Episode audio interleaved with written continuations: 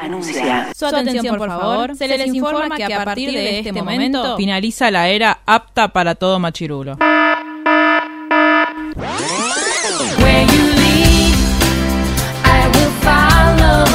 Literalmente el podcast. La cultura pop con anteojos feministas. Con anteojos feministas. Con anteojos feministas. Con anteojos feministas.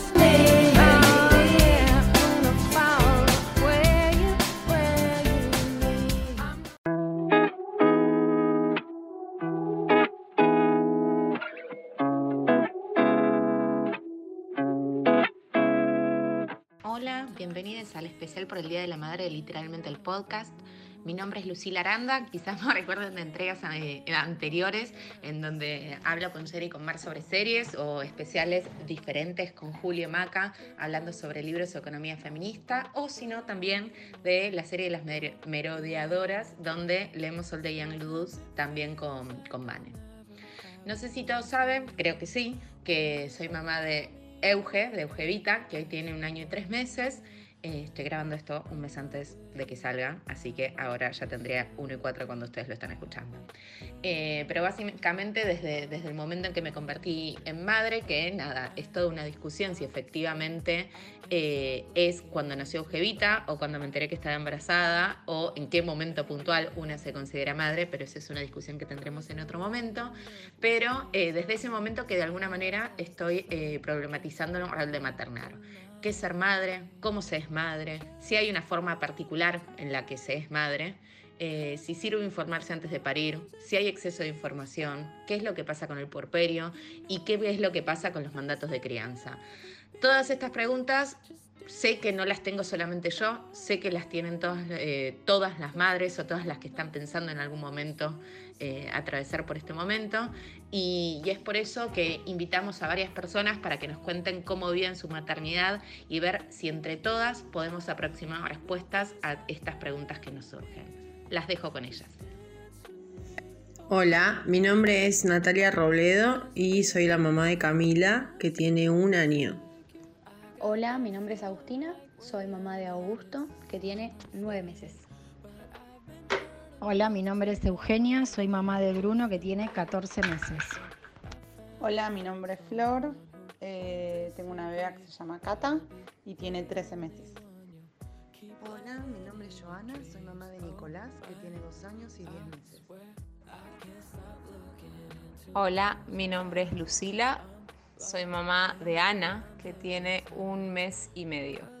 Hola, ¿qué tal? Soy Luisina y soy la mamá de Olivia que tiene un año y un mes.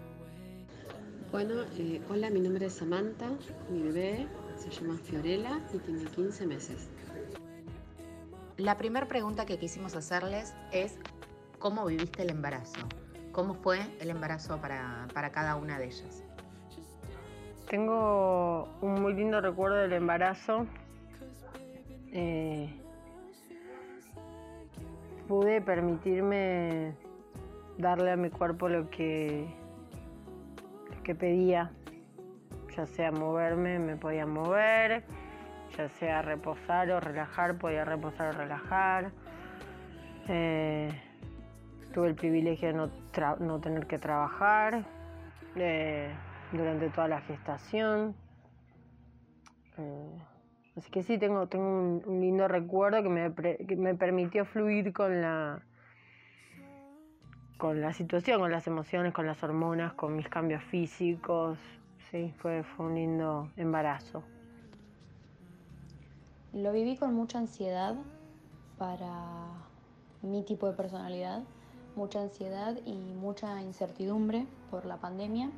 Eh, todo desconocido, no saber si iba a llegar con los tiempos para los preparativos del bebé, eh, un poco de angustia por no poder disfrutarlo con mis seres queridos, con mis amigas, poder lucir mi embarazo, digamos. Eh, ese es mi resumen. El embarazo lo viví tranquila, en la mayoría del tiempo. Estuve dos meses en reposo, desde el tercero al quinto mes, por un hematoma. Eh, para prevenir cualquier tipo de complicación con medicación y reposo. Eh, Eso solamente en cuanto a complicaciones. Después fue un embarazo tranquilo, no tuve náuseas, no tuve vómitos, eh, mucho sueño los primeros meses, mucho cansancio y peso los últimos, eh, pero hermoso, disfrutado cada minuto. El embarazo la verdad que lo disfruté bastante, no tuve complicaciones ni nada. Eh, llegó además en un momento muy especial la noticia, así que lo disfruté mucho, tuve algunos miedos, como todas las embarazadas, eh, pero bueno, nada, grave. Y, bueno, viví seis meses del embarazo compartiendo con amigos, con familia, la panza y todo, y los últimos tres meses en cuarentena. Apenas me enteré que estaba embarazada fue medio choqueante. Eh, fue una incertidumbre total, la verdad que no fue un embarazo buscado. Yo no estaba en pareja, estaba pasando un proceso de duelo, hacía muy poquito que había fallecido mi papá. Pero bueno, después las cosas se fueron acomodando bastante rápido y lo tomé como un regalo de la vida, así que lo viví feliz, con algunos altibajos, pero feliz. La verdad es que el embarazo lo viví muy bien. En líneas generales no tuve ningún malestar ni, síntomas clásicos de, del embarazo, que sé que hay muchas personas que tienen. Eh, pero desde el primer momento lo transité súper bien, con una tranquilidad bastante sorprendente para como soy yo. Y y todos los cambios físicos que, que, se produjeron en mi cuerpo, la verdad que los viví muy bien y, y con eso, con relajación. La verdad que mi embarazo lo viví mejor de lo que esperaba, ya que en los últimos meses eh, nos agarró la pandemia y pensé que esto, eh, nada, no era de, de, acabar más y con un montón de, de miedos e inseguridades, pero la verdad que lo viví súper feliz, eh, súper tranquila, ansiosa, esperando la llegada de mi bebé. Y bueno, eso también fue gracias a, tener a un compañero, a tener el sostén de la familia y aparte de eso, eh, una gran ayuda de haber encontrado una tribu de mamis y, y poder estar todas eh, acompañando, acompañándonos. Así que la verdad eh, fue un embarazo muy, muy lindo. Mi embarazo lo viví, eh, fue una noticia muy linda porque lo habíamos buscado eh, y vino rápido. Eh, entonces, la verdad que, fue muy gratificante el positivo del test de embarazo. Este, bueno, nosotros vivimos el embarazo con muchas expectativas, con ansiedad, con calma, porque como es mi segundo bebé, ya sé lo, lo que, bueno, ya tenía más o menos eh, en mi cabeza lo que, lo que podía llegar a pasar, este, pero nunca me imaginé que una pandemia iba a pasar en el medio. Eh, tuvimos muchos desencuentros con el tema, los temas médicos, ¿no? con la ansiedad de las ecografías, porque no llegaban los turnos por la pandemia. Eh, buscar otro obstetra porque nosotros eh, falleció el, obstetra que habíamos elegido para, para que nos asista al parto.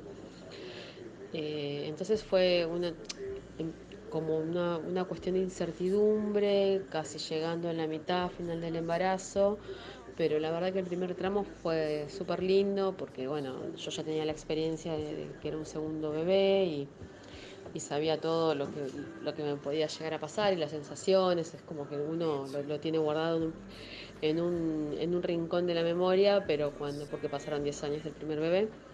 Eh, pero bueno, es, era algo que, que yo sabía que, cada signo de, de, y síntoma de embarazo me podía llegar a pasar y, y, ya lo había vivido, así que era como una experiencia eh, previa ¿no? a todo lo que, lo que yo había vivido.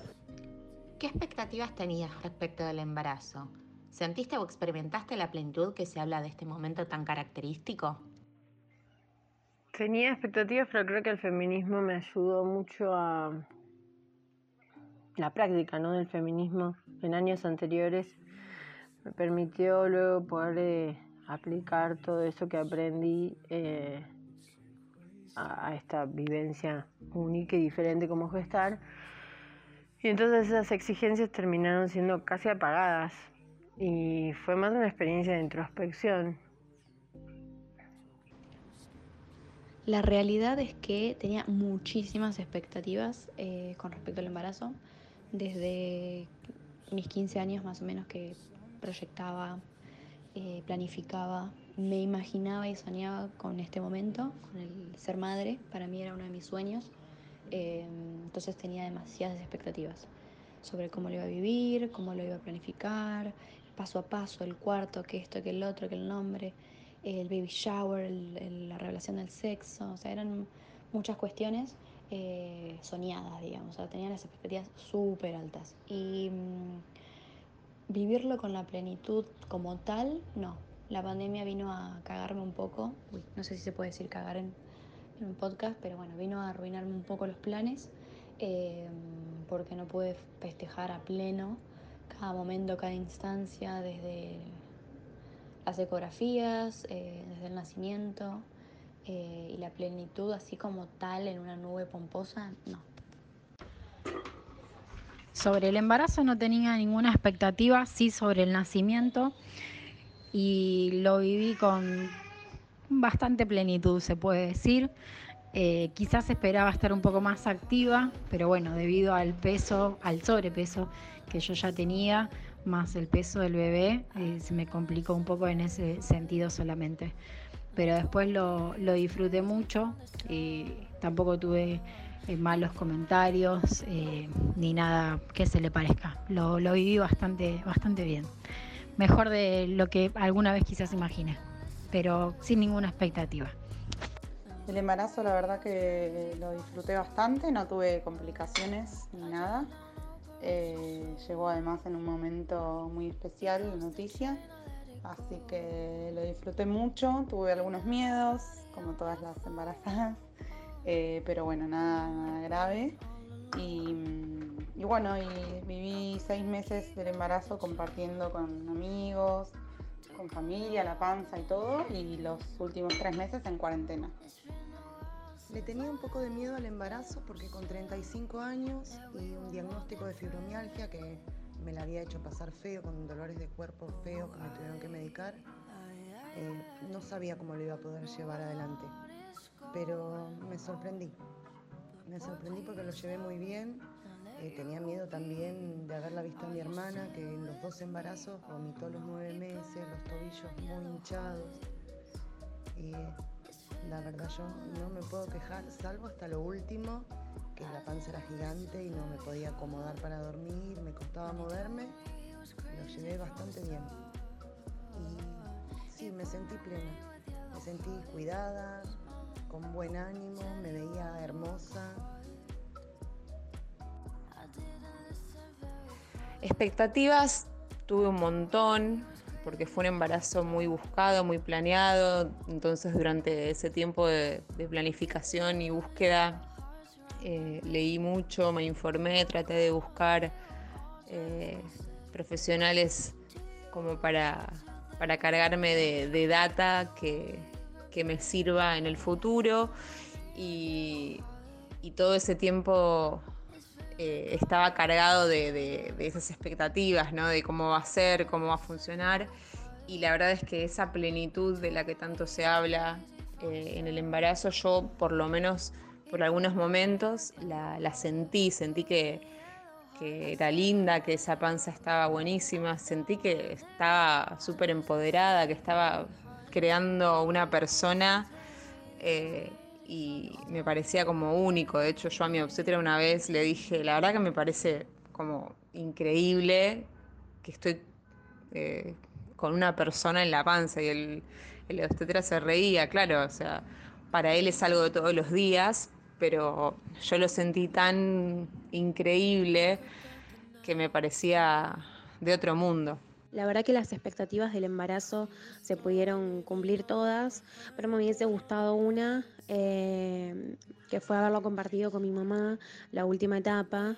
Eh, y bueno, debido a la pandemia y eso no pudo viajar y no pudo, no pudo estar conmigo en ese momento. Eh, pero bueno, fue un gran sostén a la distancia. Después sí, la verdad que me sentí bastante plena en el embarazo eh, y la verdad que, disfruté bastante, fue, fue muy lindo eh, volver a vivir esta experiencia nuevamente.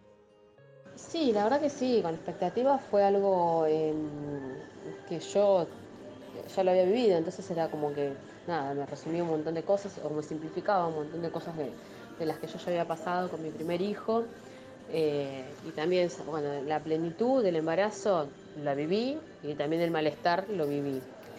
Eh, pero bueno, esto de, haber tenido un bebé antes ya sabía que, me podía llegar a pasar, la, esto de sentirme mal, de dolerme la cintura. Y bueno, lo, que por ahí también me jugaba mucho a favor era que sabía que era un, tiempo y que nueve meses y que ya después de a poco el cuerpo iba a volver a lo que, a lo que era, ¿no?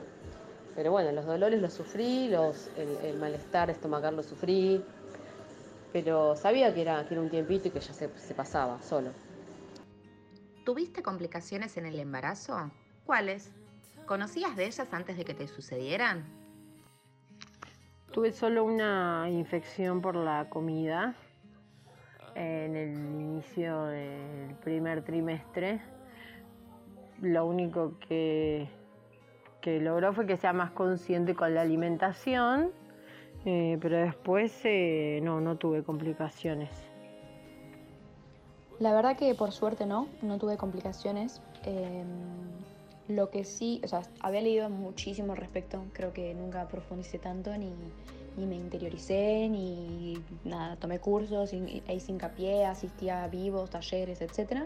Por ende estaba como preparada por cualquier cosa pero no, no tuve complicaciones, lo único que tuve fue la placenta un poco alta, que se fue acomodando, pero nada, por suerte no. La única complicación que tuve fue, el, como comenté en el audio anterior, el hematoma, en el cual me llevó a hacer reposo durante dos meses, del tercero al quinto mes, y fue debido a una infección urinaria medicada que me generó una contracción y esa contracción produjo el hematoma eh, y tuve que hacer reposo para que se disuelva o para que me lo absorba el cuerpo. Y nada más, por prevención se me dio progesterona y se me indicó reposo ese tiempo. La verdad que no tenía eh, expectativas así tan concretas, como que sabía que era, capaz había escuchado que era que era súper molesto, como que iba a tener muchas molestias y no lo iba a disfrutar y, fue súper pleno, lo disfruté un montón.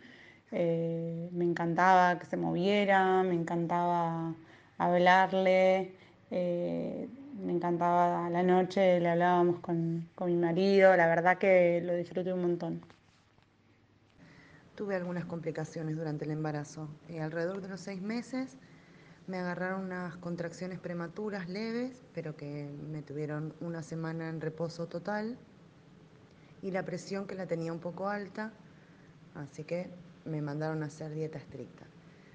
Conocía de estas complicaciones antes del embarazo, pero por ejemplo lo que me pasó con las contracciones, porque yo siempre las asocié con dolor y la verdad que no sentí en ningún momento dolor. Sí se me ponía la panza dura, pero yo creía que era porque se estaba acomodando el bebé o algo así.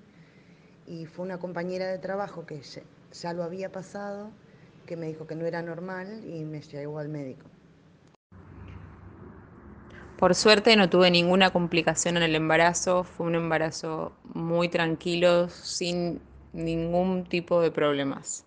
Por suerte no tuve ninguna complicación en el embarazo. Complicaciones no tuve en el embarazo. Eh, fue un embarazo súper lindo, eh, controlado hasta la mitad del embarazo, porque después nos, agarró la pandemia y bueno, si bien fue casi el último tramo del embarazo, eh, fue bastante corto lo que estuve sin control. por ahí eso me, me, angustiaba un poco porque monitoreos no tuve ninguno, porque no, conseguíamos turno. bueno, de hecho, aprendí con este embarazo y en esta pandemia no programar cosas a largo plazo.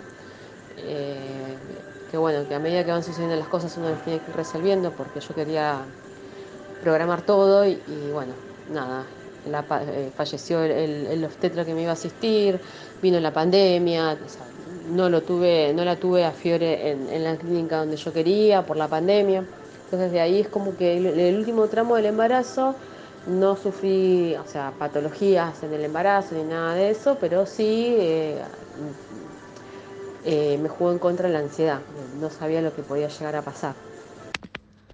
¿Tomaste decisiones respecto de la crianza antes de que naciera? Y luego del nacimiento, ¿pudiste ponerlo en práctica? Tomé decisiones, las acordé con mi pareja. Eh, los dos estábamos de acuerdo en muchas cosas y cuando Camila nació eh, aprendimos que uno puede tener una línea de crianza, pero tiene millones de bifurcaciones ese camino, esa línea. Eh, el hecho es nosotros mm, como padres y adultos practicar la, empatía para con ese bebé, eh, practicar otras herramientas, ser flexibles, no frustrarnos, bajarle muchos niveles a la culpa. Así que llevarlo a la práctica lo intentamos, pero no siempre funciona y a veces intentamos otros métodos, pero siempre todos desde el amor, obvio. Sí, sí, tuve muchísimas eh, conversaciones con mi marido respecto de la crianza. Teníamos como un, habíamos hecho un brainstorming sobre decir, bueno, tópicos aleatorios cómo, cómo los abordaríamos, si hace esto, si, si el bebé hace lo otro, si cuando tiene tantos años pregunta por tal cosa, si la existencia de Dios, si el fútbol, si ideologías políticas. Bueno, la verdad que sí. Eh, tiene nueve meses, por ende muchas no podemos aplicarlas de las grosas, digamos, pero en cuestiones básicas sobre tele sí, tele no, pantalla, celular, etcétera, eh, hay cosas que sí las podemos poner en práctica y otras que no, con respecto, no sé, por ejemplo, el chupete. Yo era, pero no, no, no, bueno, si lo necesita, pasado el mes que se, que se asiente bien la lactancia, primer día en el hospital, no sabía cómo calmarlo, le encajé el chupete. No me arrepiento. Antes de que naciera no tomé ninguna decisión, pero sí quizás tenía creencias en cuanto a la crianza que iba a tener. Eh, creo que es, un, es muy importante no transmitirle, eh, no sé, límites en su elección, no sé cómo llamarlo.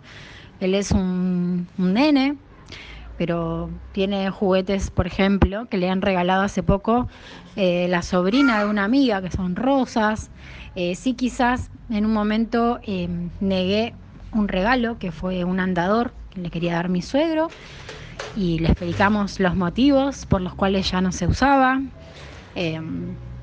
solamente eso, y bueno, después pregunta qué puede comer, qué no puede comer, pero en cuanto a crianza hay cosas que sí, ya sabemos que, que no queremos que, que, sucedan, ni encasillarlo en que solo juega con autos, en que no puede jugar con muñecas, en que no puede jugar con una cocinita porque es de nena, todo ese tipo de cuestiones, lo mismo que los colores de ropa.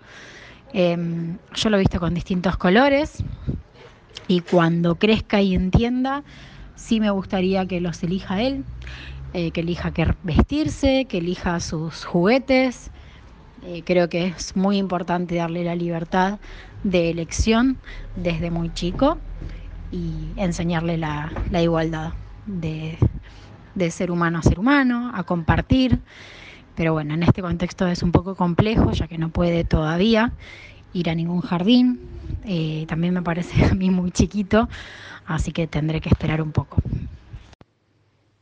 Bueno, antes del nacimiento, así con respecto a, decisiones, eh, hablemos mucho con mi marido acerca de cómo iba a ser la alimentación o cómo queríamos que fuera la alimentación, cómo queríamos que fuera el tema de la lactancia. En realidad lo que hablamos muchísimo fue el tema del nacimiento, pedir que se hiciera el, eh, digamos, que me la pusieran en, el pecho un ratito, piel con piel, no me salía que hiciéramos piel con piel, eh, charlamos mucho todo eso, eh, de que nada, que tratar dentro de lo posible en la clínica que me la dieran al toque, que nos la dieran al toque como para poder eh, afianzar la lactancia y la verdad que eso fue súper bien. Y no, y después otra cosa que hablamos mucho fue de cuando empezar a comer, que empezar a darle eh, con BLW, comida sana. Eh, no le dimos BLW desde el principio, pero a las dos, tres semanas de, de, puré sí ya empezamos con BLW, que era lo que queríamos y la verdad que eso lo super logramos y, y comer re sano. Había tomado varias decisiones con respecto a la crianza durante el embarazo y una vez que nació el gordo, algunas las pudimos llevar a la, práctica, eh, otras no, otras cambié de parecer, como por ejemplo con el colecho. Yo quería que él duerma en su cunita y después terminamos durmiendo juntos hasta el día de hoy. Pero bueno, hasta los 8 o 10 meses, más o menos, iba todo bien. Después, por causa de fuerza mayor, tuvimos que empezar a convivir con una de mis hermanas y los hijos de ella. Y ahí se complicó un poco más la cosa porque tienen una crianza diferente.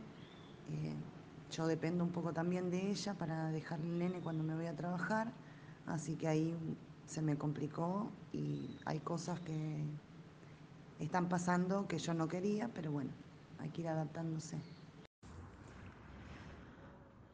Tomé muchas decisiones de crianza antes de que mi hija naciera, muchas. Eh, con todos esos libros de, de crianza respetuosa y, tantos Instagramers, tantos pediatras, tantos especialistas en crianzas que hay dando vueltas, es mucha información, entonces de repente como que en mi cabeza me creé muchas máximas, eh, muchos no para la crianza. Eh, y después del nacimiento, bueno, todavía es muy chiquita, tiene un mes y medio, pero estoy intentando poner en práctica los que considero que, que deberían funcionar o los que considero que están buenos aplicar. Antes de que naciera Oli, eh, hablábamos mucho de qué manera queríamos que, que, sean las cosas y cómo íbamos a poder eh, llevar a cabo eh, el tema de los límites. Eh, por suerte hoy en día, con mucho trabajo en equipo, logramos hacerlo. No, no tomé decisiones con respecto a la crianza antes de que naciera. Mm, creo que con la experiencia del primero ya me valió como una gran experiencia como para ver que, que las cosas tienen que ir fluyendo y bueno, nada, qué sé yo, la, quizás la expectativa era eh, mía, más que nada, era en que ella naciera bien, sin ningún problema, eh, sin ninguna patología y, nada, nada que, que, ella pudiera correr riesgo su vida. Eh, y esto es porque, bueno, como trabajo en, una, en un hospital de pediatría, me parece que me, me, nada, mi, mi, expectativa fue más que nada en eso, en su salud. Eh, y con respecto a la crianza, como que no, no le di tanta importancia, quizás sea esto, ¿no? Porque tuve un bebé antes, tengo, un hijo previo de 10 años.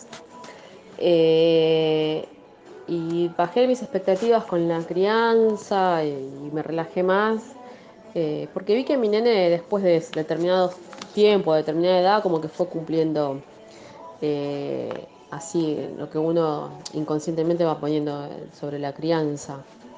Entonces sé que ahora con, con Fiore eh, es como que va, ella sola va a, ir, va a ir marcando los tiempos de la crianza, por ejemplo, no sé, em, de que duerma sola, eh, de que eh, el ritmo de la casa, de que pueda comer solita, de que pueda sí, no sé si es una crianza, expectativas en cuanto a la crianza, pero sí el ritmo de la casa. No sé, a determinada hora se baña, a determinada hora comemos todos juntos. Eso trato de respetarlo, eh, más que nada ahora porque ellas chiquitas después, eh, bueno, eh, ya lo dije antes, ¿no? Como tengo mi nene de 10 años, que él solo ahora, nada, sabe que se tiene que bañar, que se tiene, quizás le tengo que por ahí ajustar un poquito el tema del lavado de dientes, pero él solo, después cuando fue más grande fue dándose cuenta, diciendo, mamá, me voy a bañar, me tengo que cepillar los dientes, me olvidé y se levantaba de la cama. Entonces como que en, en, en ese sentido me relajé un poco, porque sé que, que ellos van observando y van copiando. ¿Cómo fue el día del nacimiento? ¿Cómo nació? ¿Parto vaginal o cesárea? ¿Qué sentiste al respecto? Camila nació un martes y yo empecé a sentir que llegaba, incluso ni estando en trabajo de parto, empecé a sentir que llegaba el domingo anterior. Eh, sentí de repente tal vez mucha conexión con ese bebé y, y, yo ya tenía decidido que quería que sea parto vaginal con la aceptación de que podía, como mucho, ser una cesárea, obviamente, pero yo iba a trabajar y a poner toda mi energía y toda mi fuerza para que sea parto vaginal, era un deseo. Eh, y después, el martes, después de 13 horas de trabajo, lo logramos. Y, y fue, fue lindo, tengo, tengo un buen recuerdo. Eh, practiqué eh, algo que siempre me costó, que, que es pedir ayuda. Me había preparado y me había armado todo un discurso en mi cabeza de que yo iba a poder sola y, llegué a la sala de partos y yo ya estaba cansada, la verdad, después de 13 horas y terminé pidiendo ayuda, incluso siendo parto vaginal. Confié en mi cuerpo, confié en los 10 centímetros de dilatación. A veces a las mujeres nos hacen olvidar eso, como que nuestro cuerpo a veces es capaz. Em, me, me, me abracé a eso, a través de eso creo que lo conseguí.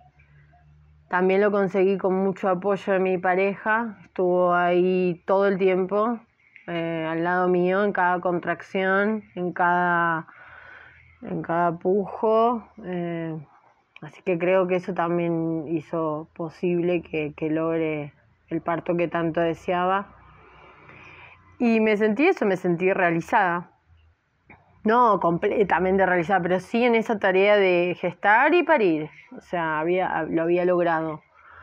Y fue un día de muchas inseguridades. Nacieron, nací yo, nació mi hija, nacieron las inseguridades. La verdad es que mm, yo estuve con muchas contracciones, o sea, durante muchas horas previo al nacimiento. Em, o sea, tuve un trabajo de preparto muy, muy largo. Eh, y la ansiedad de la gente me exasperaba. O sea, está, mi mamá, mi familia, mi familia estaba muy intensa, entonces como intenté desconectarme para que no me, me cansara más de lo que yo ya estaba cansada físicamente, porque era como, bueno, soy yo la protagonista, dejen de, hincharme los huevos y de, si van a hacer, se van a enterar cuando nazca, punto. Entonces como que quise cortar un poco con, con la comunicación, con el celular, evitar un poco tanta tanta, tanta intensidad. Sentí como que había mucha intensidad del otro lado y eso me ponía muy, me molestaba, porque yo no estaba ansiosa porque naciera. Total, en algún momento iba a nacer, pero la intensidad del resto me exasperaba.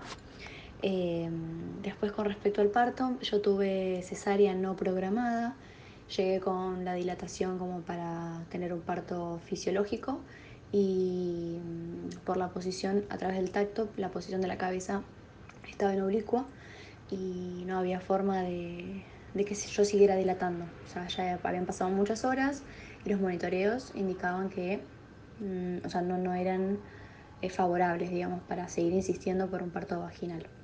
Eh, por ende, la obstetra sugirió probar quizás con, eh, con oxitocina para acelerar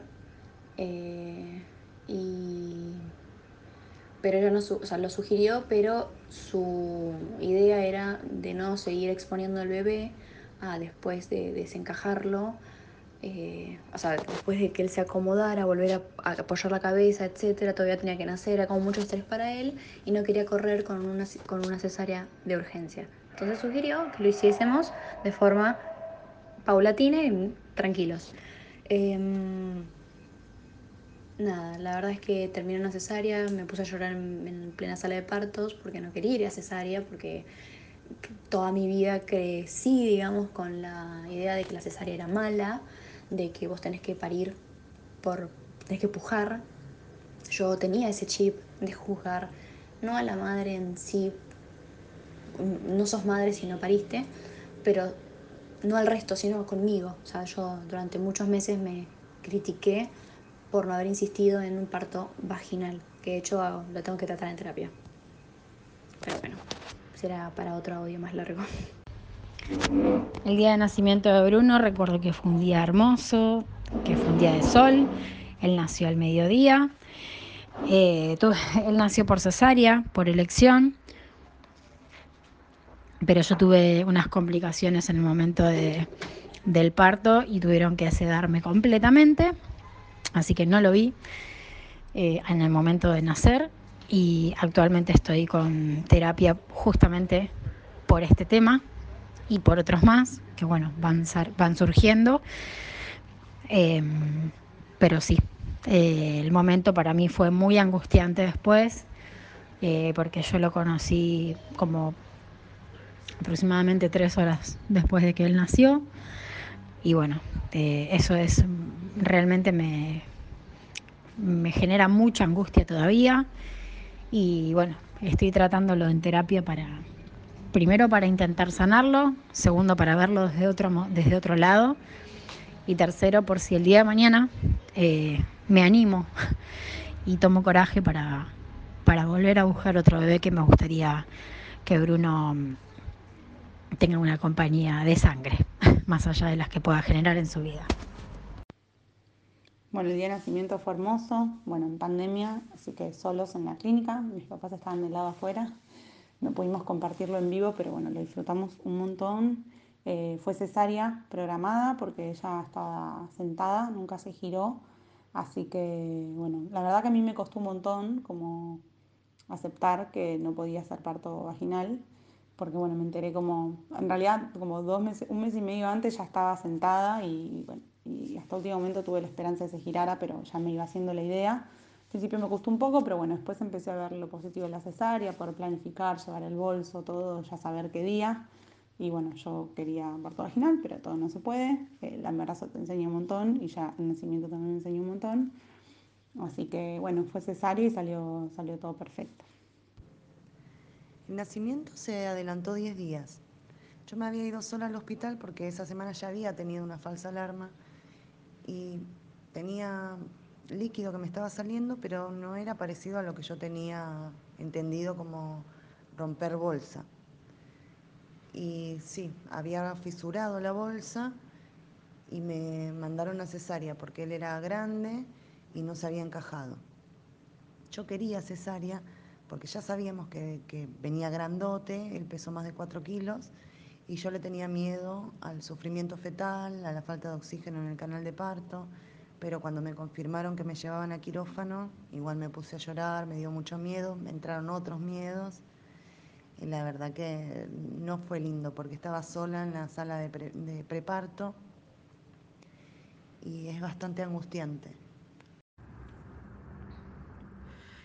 El día del nacimiento fue un poco planeado, por así decir, si bien yo llegué a la semana 41 y dos días, eh, sintiéndome increíblemente bien, nunca había tenido contracciones muy fuertes, eh, el parto no se estaba desencadenando solo y mi obstetra me había dicho que no era recomendable esperar mucho más y me ofreció que cuando yo quiera hagamos una inducción, entonces yo decidí hacerla eh, un jueves.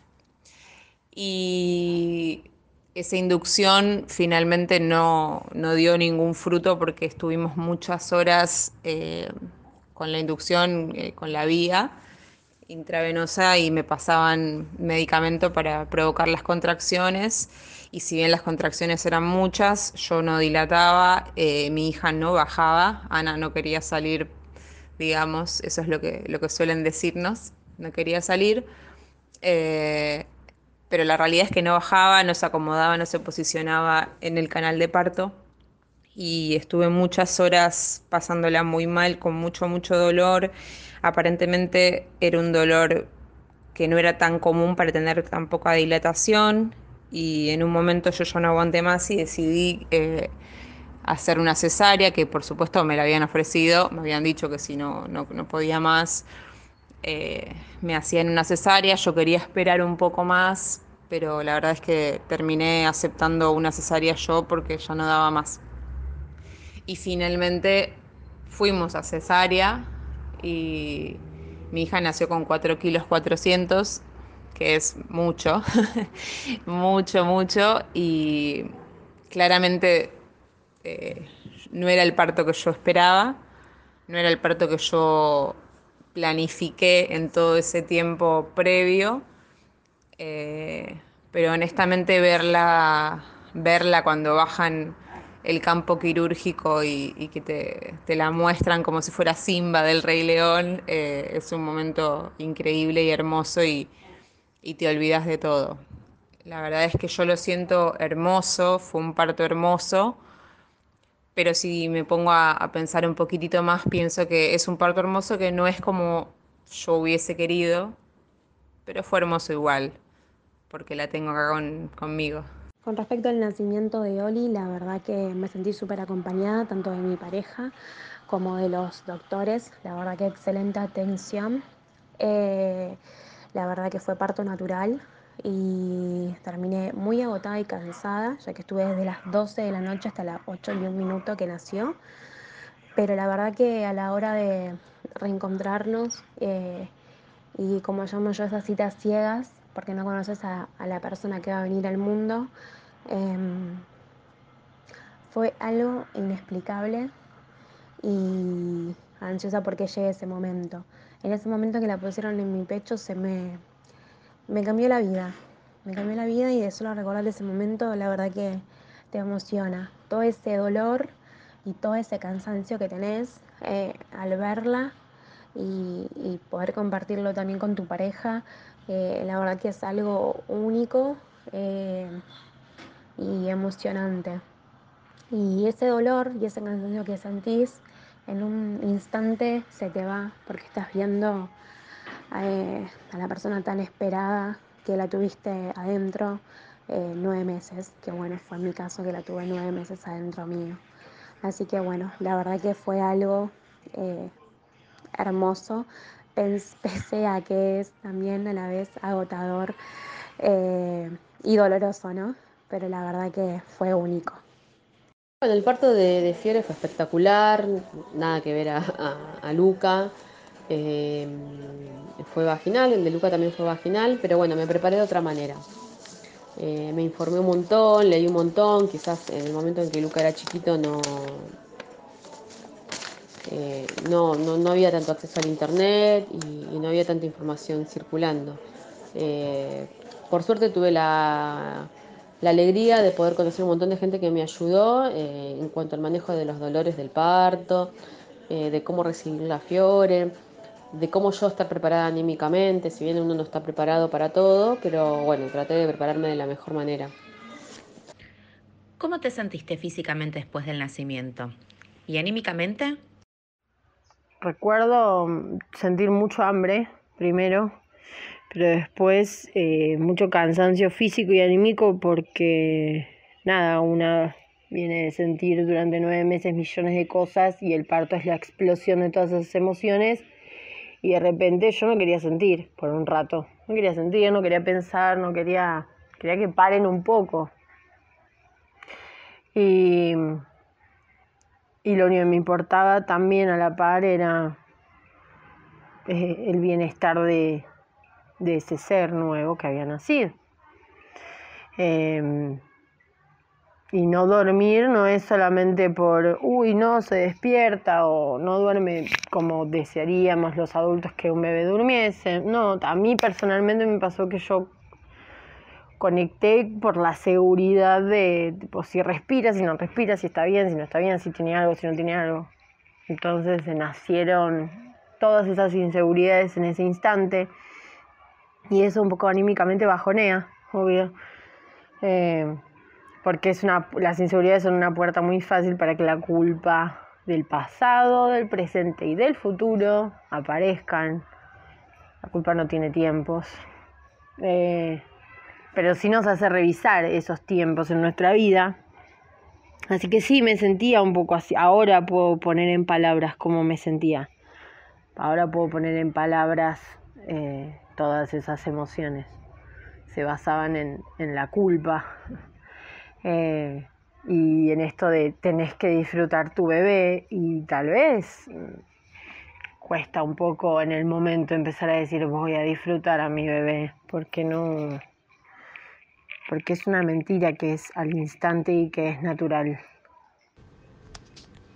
Postparto mm, sentí eh, como si me hubiesen atropellado, como si un camión me hubiese atropellado. Tenía mucho dolor. La cesárea me, pegó muy fuerte. Yo tuve otro tipo de cirugías, pero jamás sentí ese dolor físico, era un dolor completamente. No me podía mover, no podía respirar, no podía hacer fuerza. Sentía que no, no, no, no, no respondía a mis capacidades físicas. Y yo soy una persona súper independiente y no poder valerme por mí misma, ni siquiera para caminar, porque me, me, me, pegó fuerte, me deprimió mucho, no podía cambiarlo al bebé, eh, no podía hacer pis, tenía que depender de las enfermeras, de hecho me arrastré un poco y casi me, me cagaron a pedos las enfermeras eh, porque estaba en ayunas, porque había comido muy poco, porque ese mismo día me habían practicado la cesárea, como no, flaca, acostate, o sea, te pongo la, la bacha abajo, hace pis. No, no, yo tengo, no, no podía ni siquiera hablar. O sea, la verdad que la pasé muy, muy mal. Eh, muy mal la primera noche. No con el bebé en sí, porque, o sea, fue lo que siempre soñé y, tuve como ese primer llanto, digamos, emocional de, cuando me lo acercaron, apenas lo sacaron de, la panza. Pero ya en la habitación eh, me acuerdo que tenía tanto dolor y era de noche y veía como pasaba el tren ahí en los arcos, las vías del tren, y decía, bueno, falta un tren, un tren menos para que empiece a salir el sol y, la gente se mueva y las enfermeras vengan a atenderme más seguido. O sea, yo anhelaba que pase el tiempo para que venga una enfermera a, inyectarme más eh, analgésico porque no daba del dolor. O sea, fue horrible. La verdad que fue muy, muy feo la pasé muy mal. Me acuerdo que aparte tiritaba el frío y por, por la anestesia y por el posparto, porque te dicen que tenés. Yo la pasé como el traste y me acuerdo que a Toti, Toti le decimos a mi hijo, le empezó a bajar la temperatura y si no, si no recuperaba uno o dos grados, lo tenían que llevar a encuadra. O sea, fue horrible, porque me sentía re mal, sentía físicamente mal y era como, ya me sentía mal la madre, digamos, porque no podía ni siquiera mantener a mi hijo caliente una de las tantas culpas que uno siente. Después del nacimiento físicamente me sentí relativamente bien a pesar de tener una cesárea. Ese mismo día por la noche ya me levanté, fui al baño, al otro día ya me bañé, traté de hacer lo más rápido posible todo, que fue lo que me recomendaron para que tampoco me dé miedo, eh, aunque igualmente lo tuve. Eh, anímicamente súper movilizada, porque fue un bebé mm, sumamente buscado, esperado y, deseado sobre todo. Así que anímicamente es, al día de hoy no lo puedo explicar, se me traba, se me traban las palabras porque no logro describir todo lo que me genera verlo. Eh, siempre pongo cuando escribo algo que aún no lo creo, eh, viéndolo hoy en día, después de 14 meses casi. Me parece increíble eh, haber traído un ser humano a este mundo, que él va a tener una vida, que él va a tener amigos, pareja, familia, eh, lo que quiera hacer y eso es gracias a su papá y a mí y eso me genera un orgullo inmenso y mucho, mucha alegría, me genera mucha alegría. Físicamente los primeros días me sentía muy mal, los primeros dos días no podía toser ni reírme, que sentía que me iba a descoser. Nunca tuve una operación, así que no sabía qué esperar. Fue bastante difícil, raro, pero anímicamente me sentí bien porque estuve bien atendida, muy contenida por mis amigas, por familiares. Eh, físicamente me sentí muy rara, eh, inmediatamente después del parto estaba anestesiada, entonces de la cintura para abajo no sentía nada.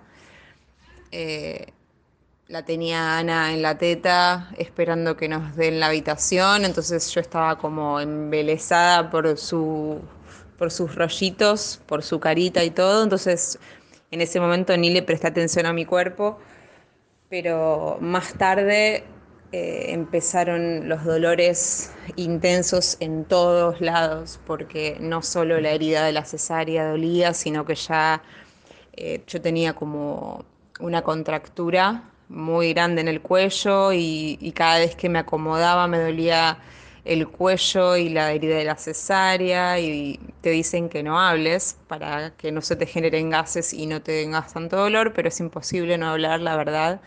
Sobre todo porque entran enfermeros y médicos y te preguntan cosas y no puedes hablar, pero te preguntan cosas. No se entiende mucho eso, pero bueno.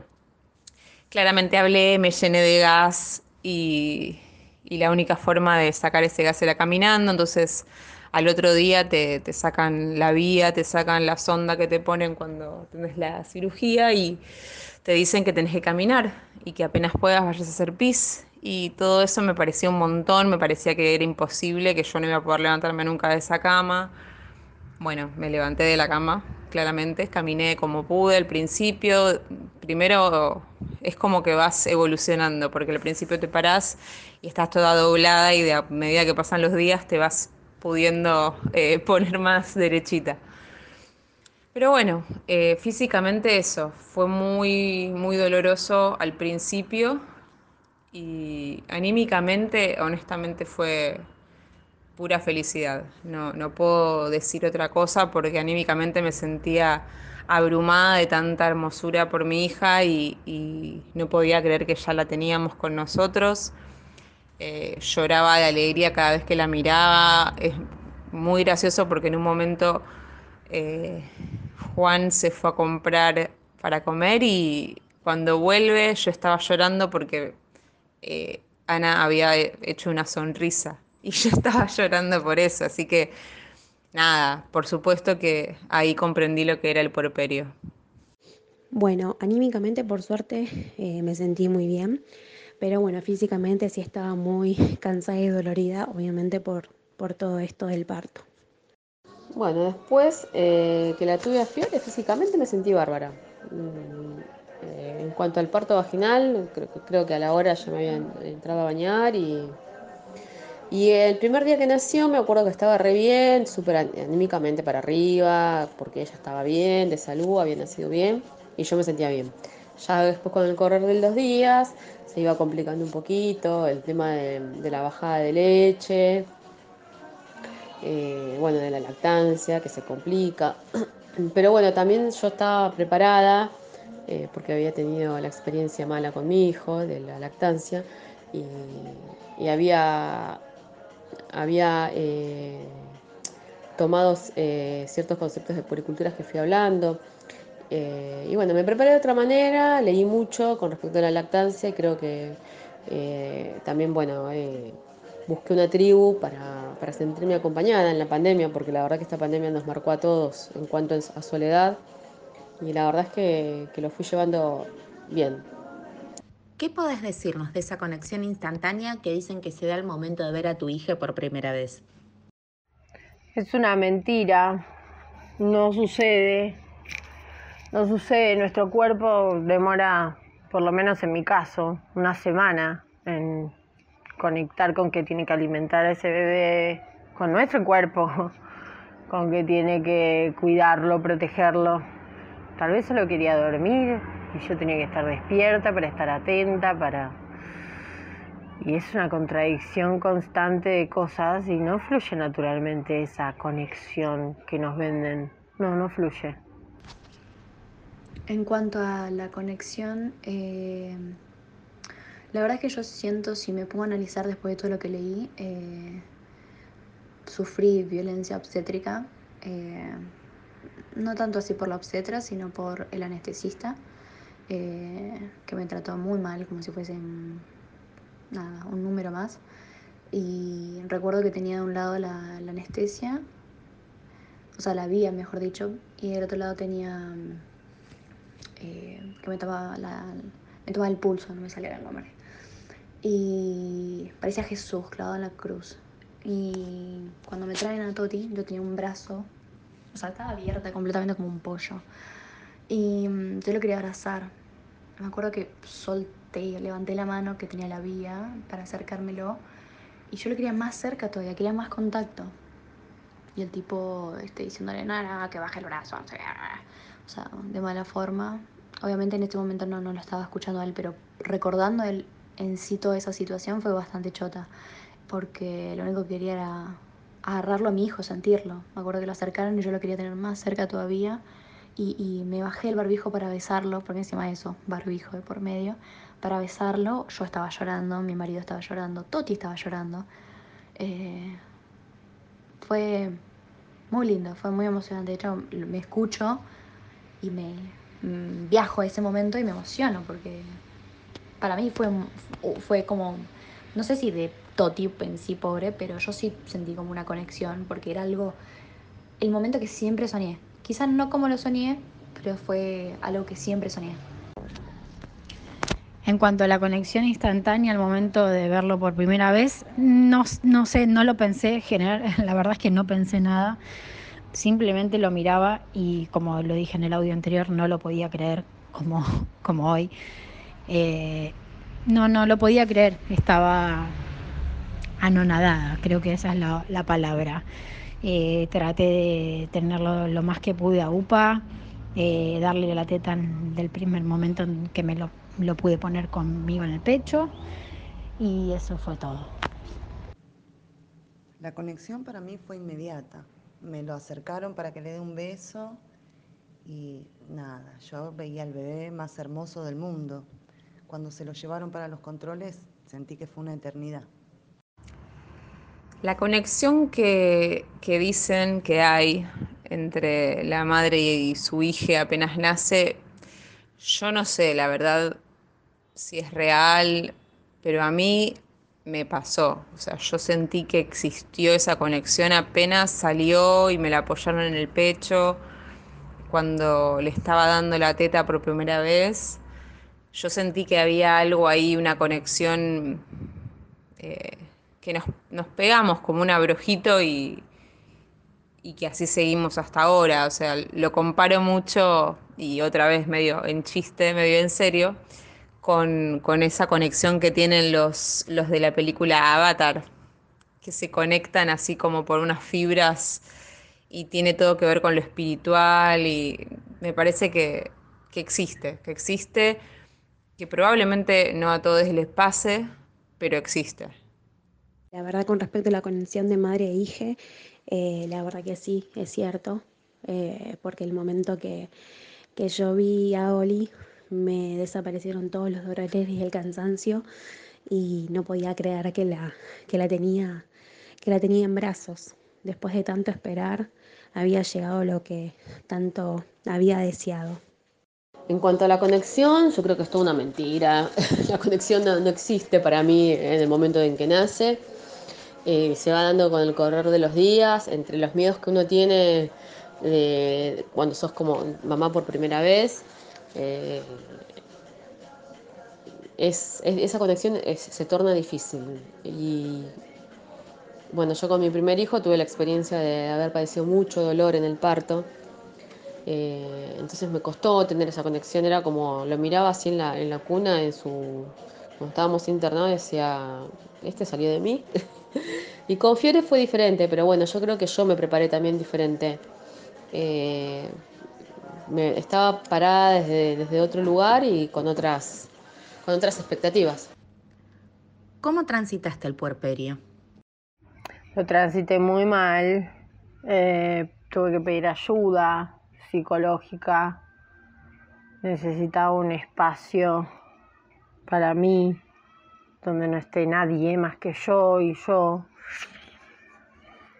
y una terapeuta, obvio, eh, donde me pueda, un espacio donde me pueda escuchar, porque estaba me diciendo cosas nuevas para mí que yo no tenía la capacidad de, de entenderlas.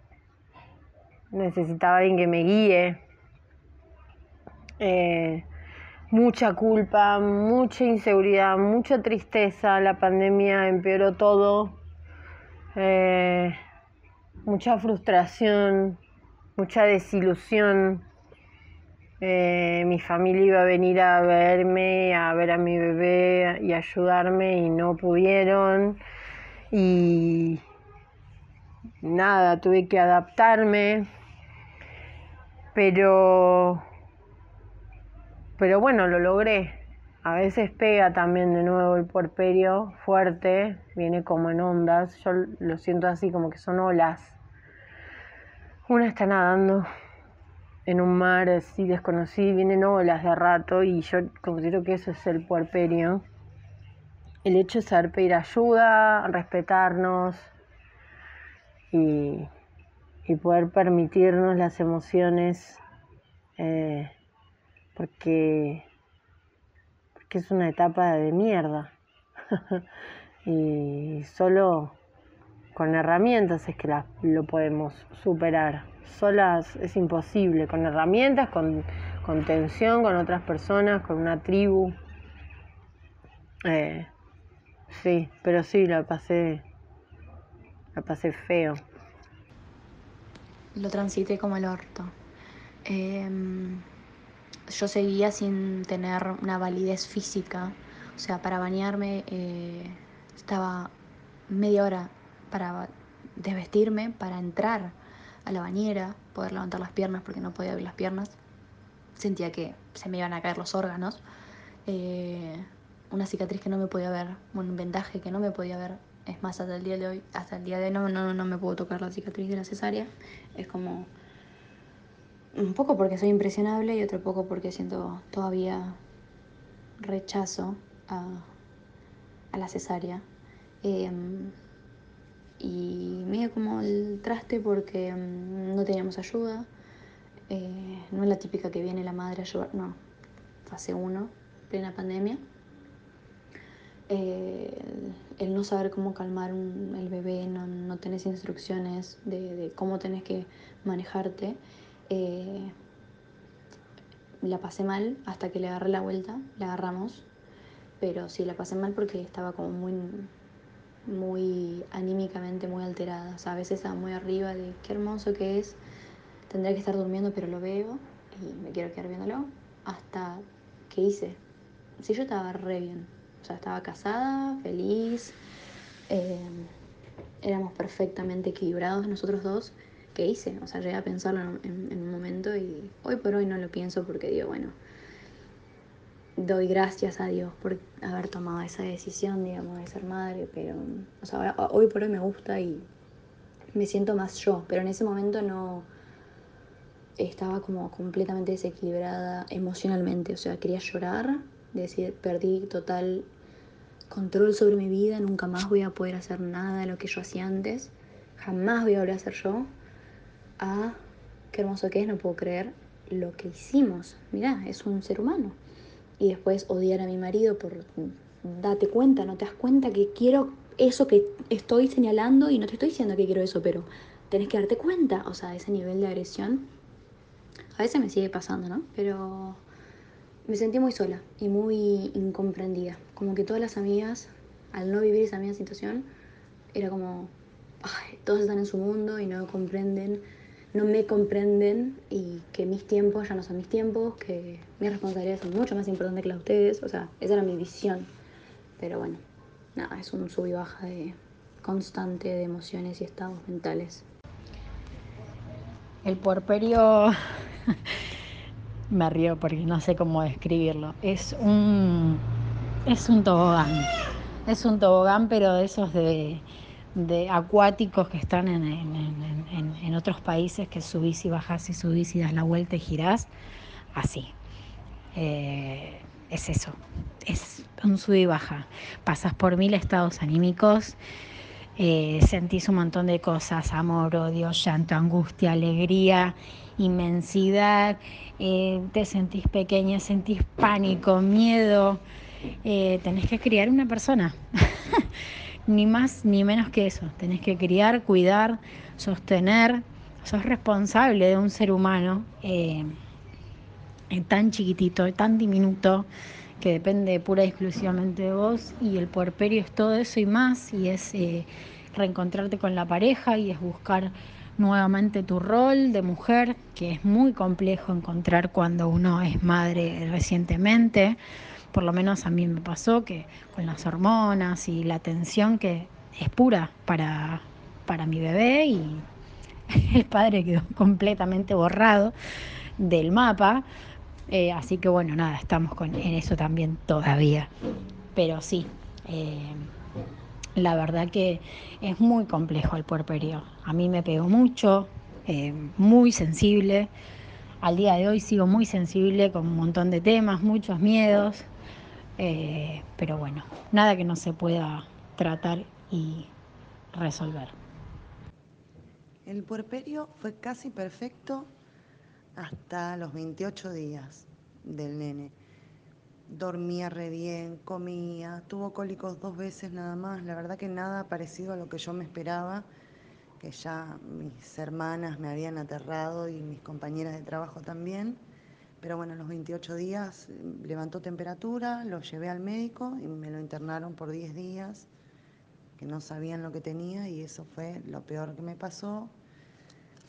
No dormía, no comía, lloraba todo el tiempo y cuando volvimos a casa ya estaba como más alerta. El puerperio lo estoy transitando, lo estoy transitando hace un mes y medio y realmente leí cosas sobre eso y nada se acerca a vivenciarlo. Es muy, muy raro, es una montaña rusa de, emociones, eh, es reírse y llorar a la vez, es llorar por cosas tontas, eh, es preocuparse por cosas que nunca en tu vida te hubieses preocupado, es sentir físicamente cosas que jamás experimentaste. Es una locura es una locura, no la entiendo todavía esa locura, eh, es muy confuso todo el tiempo.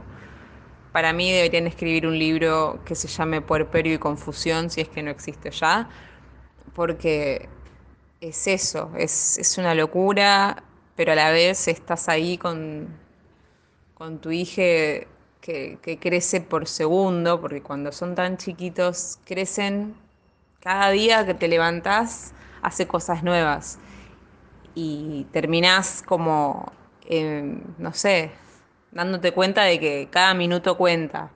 Y es un montón porque se suman los pensamientos de, bueno, volver al trabajo remunerado y la vida y limpiar y la pareja y la familia y es un montón. Es un montón y el porperio no te avisan mucho cómo va a ser. Con respecto al porperio, la verdad que lo viví mejor de lo que imaginaba. Eh, por momentos me agarraba, sí, eh, tener cerca a mi familia y una de ellas es mi mamá, eh, porque la verdad que tengo muy buena relación con ella y el hecho de que no conozca a la nena y que no la tenga para acompañarme en esos momentos me ponía me ponía en algunas ocasiones tristes. Pero bueno, también me ayuda mucho que tuve y tengo eh, como compañeras de charlas a la tribu de mamá y creo que eso ayuda bastante.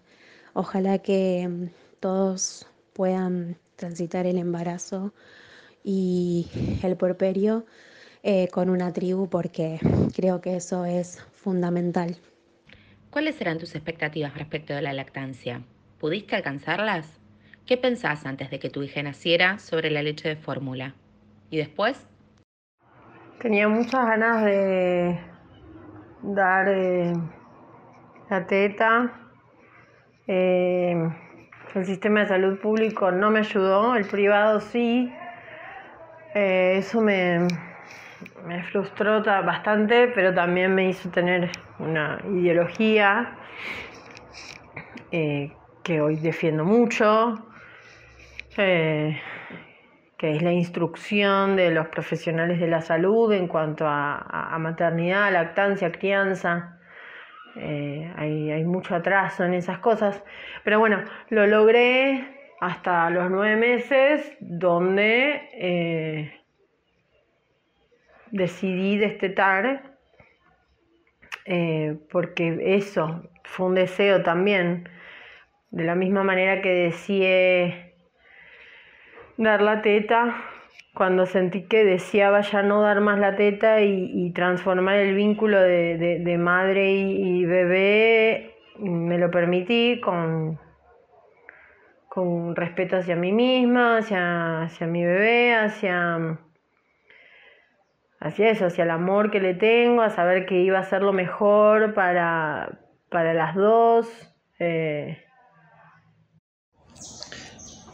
para las dos, para el vínculo, respetando lo que sentía, eh, respetando también la parte física, el, agotamiento que implica dar la teta. Eh, y logramos un destete tranquilo.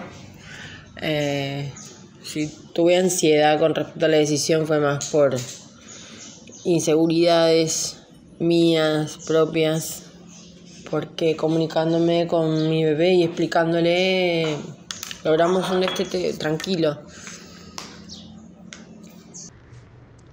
Creo que la lactancia fue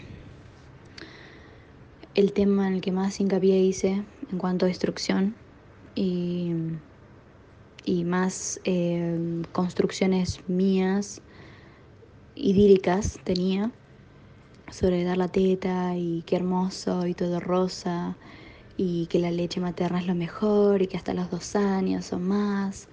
Eh, obviamente la fórmula era mala palabra.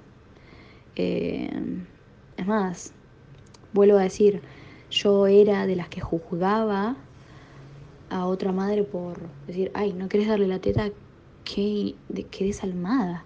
Obviamente durante el embarazo y que me fui formando, fui interiorizándome, comprendía y comprendí distintos puntos de vista, todos son válidos, eh, y que está bien si quieres dar la teta o no lo quieres darla, que te chupen un huevo, pero yo las viví todas con pinzas, ¿no?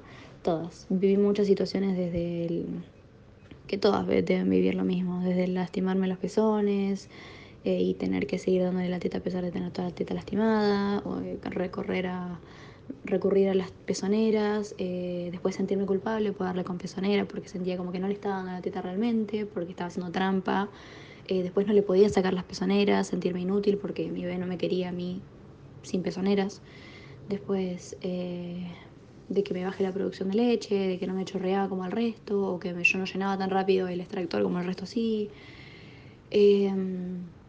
Después de que bajé de peso o que no, no, engorde lo que tenía que engordar, volverme a sentir mal, eh, llorarle a la pueri como si fuese, mi psicóloga. Mm, lo mejor que existió en los arcos fueron, las puericultoras porque me dieron un soporte enorme, no solamente desde la lactancia, sino un, sostén, un apoyo.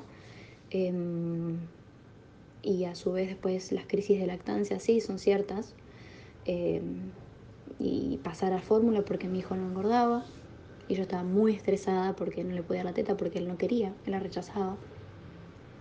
El relactador, eh, tener que extraerme para no perder la producción, eh, intentar amigarme con la fórmula. Fue todo un proceso eh, en el cual sigo todavía. Hoy por hoy se está despidiendo de la teta, pero, pero nada, la verdad que, que fue duro para mí que, que mi bebé me rechazara tener que darle fórmula y la clave. La típica pregunta que todo el mundo, ay, ¿toma teta o le das mamadera? Porque si le das mamadera, le das mamadera. Si no le das mamadera, ¿por qué no le das? Si le das la teta, ¿por qué le das la teta? Y si le das la teta, porque hace mucho que está tomando con, con, con pezonera. O sea, tendría que irse acá. Nada, la verdad es que fue de vuelta, un sub y baja. En cuanto a la lactancia, eh, siempre tuve en claro que desde el primer momento iba a intentar darle la teta por elección y hasta cuando ambos quisiéramos. Hoy estamos en casi 14 meses de teta, pura teta. Hubo dos intentos de, leche eh, entera hace muy poquito, pero no le gustó. Así que vamos a intentarlo luego con algún otro tipo de leche pero la vamos a seguir por el momento. Toma menos eh, durante, durante el día, mi idea es ir sacándola de a poco, más que nada porque me cuesta muchísimo en las noches, más que nada en la madrugada, levantarme o, que, o despertarme, pero me encanta el momento de conexión eh, en el que le doy la teta a, él y siento que, que le estoy devolviendo un poco de, no sé, de felicidad y creer que uno lo está alimentando con su cuerpo es una cosa más increíble. No tenía muy en mente el tema de la lactancia. Fui a unas clases preparto, ahí me dieron un par de técnicas. No me preocupaba demasiado si no agarraba la teta porque una de mis sobrinas nunca quiso tomar, se crió con fórmula, re bien, nunca tuvo problemas. Pero bueno, Nico se prendió desde el primer momento, se dio muy natural y él no quiso agarrar mamadera hasta los ocho meses que yo empecé a trabajar de noche ahí no le quedó otra, pero mi leche no la quería mamadera, así que ahí empezó a tomar fórmula y empezamos a hacer mixta la lactancia y ya estaba comiendo, así que el tema de, de la fórmula me parece un buen complemento, me parece un buen sustituto para cuando el bebé no puede lactar por algún motivo. Y de hecho nosotros la usamos como complemento. En cuanto a la lactancia, la verdad es que tuve expectativas de dar la teta a libre demanda desde el primer momento. Eh, leí mucho, traté de informarme durante el embarazo y por suerte cuando Ana nació las enfermeras me ayudaron a, que se prenda la teta y desde ese día eh, Ana toma la teta súper bien y estoy feliz de haber logrado eso que yo quería. No fue fácil porque los primeros días sobre todo me lastimé, tenía los pezones eh, agrietados, sangraba, era bastante horrible. Eh, no quiero asustar a nadie, pero así funciona en algunos casos. Es bastante doloroso. Pero mm, en mi caso creo que era porque toda esa información que yo tenía eh, era teoría y pasar de la teoría a la, práctica y tener un bebé tomando la teta no es tan fácil como parecía. Pero lo pude hacer y estoy súper contenta por eso. Y en cuanto a la leche de fórmula, la verdad es que tenía eh, el pensamiento de que no es lo mejor, de que no, no está bueno que los bebés tomen leche de fórmula, pero cuando Ana estaba en la clínica y tenía dos días de vida, eh, eh, tenía poco peso, no había recuperado el peso de nacimiento, tenía un poco de fiebre y nos recomendaron darle complemento de fórmula y yo al principio estaba como súper triste porque en mi imaginario le empezaba a dar leche de fórmula y era como droga, digamos, que nunca más le iba a querer dejar. Em, y bueno, 10 días después tuvimos que seguir dándole hasta que la pediatra la vio mejor y que había aumentado de peso y ya no tomó más fórmula y fuimos todos felices. Así que se me fue ese pensamiento tan terrible de que la leche de fórmula es mala y, y acepté un poco de que a veces es necesario y hace bien y es como un remedio para cuidarla y para que crezca bien. Como expectativa principal sobre la lactancia la que tenía era obviamente que, que me saliera leche y que le pudiera dar el alimento por lo menos hasta el año, cosa que logramos. Y otra expectativa que tenía era que podamos lograr el buen agarre y que no sintiera tanto dolor. Eh, pero bueno, después de una semana y con ayuda de una puericultora, la verdad que logramos el agarre y logramos salir de la clínica Em, ella tomando bien la teta y yo no teniendo eh, los pechos lastimados.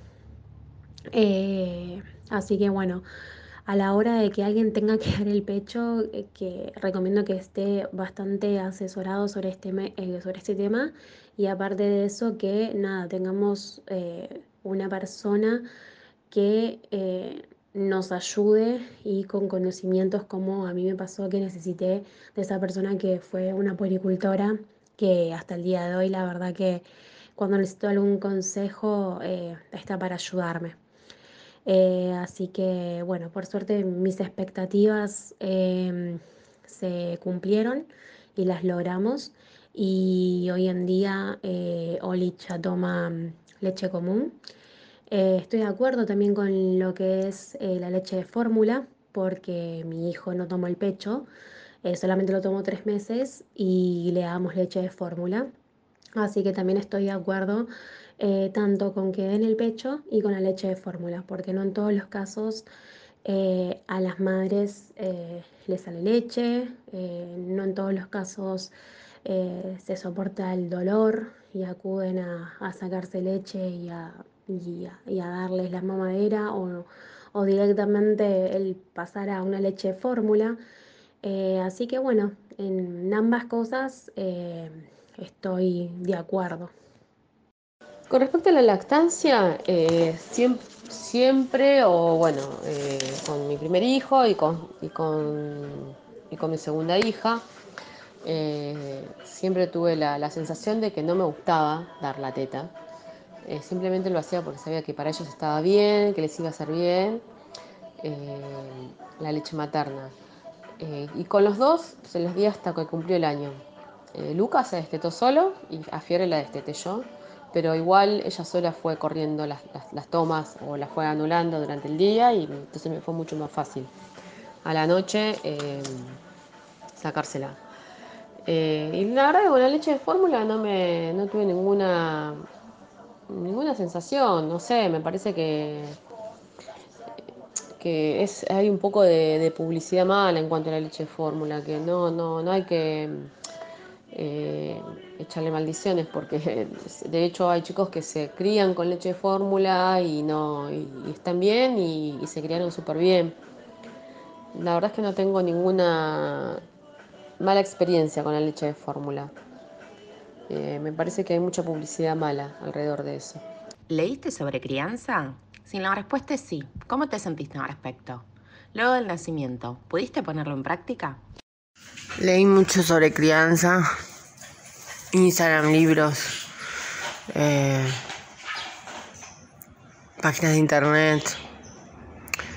Y tercer trimestre tuve que parar porque no estaba siendo muy, muy productivo.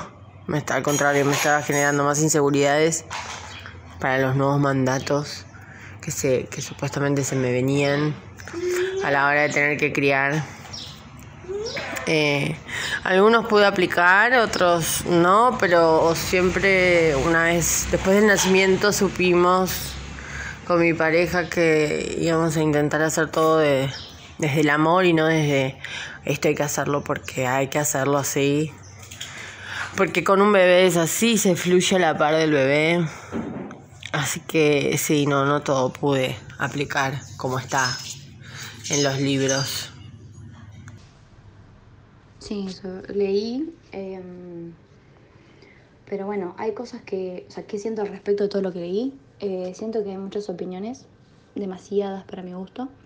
Em, y uno tiene que encontrar lo que le funcione en cuanto a familia eh, y, e ideología. O sea, es mi opinión. O sea, lo que a vos te calce y sentís que es lo correcto, hacelo. O sea, a vos y a tu pareja o con quien estés criando a tu hijo. Em, me pasa que es muy fácil decir, hace esto, hace lo otro, crianza respetuosa eh, o autoritarismo, em, pero tenés que estar en el momento, lugar, para poder sentirlo y poder opinar al respecto. O sea, me pasa que sí, crianza respetuosa, pero hasta ahí nomás. O sea, a mí soy una persona que también se crió con límites, con una vieja escuela, soy mucho para la antigua, entonces encontrar un equilibrio en el que vos sientas que estás criando sin ser demasiado autoritario, eh, pero tampoco ser un hippie que no le pones orden ni límite. O sea, es como un balance bastante, o sea, es bastante delicado y sensible la balanza de la crianza, vamos a decir.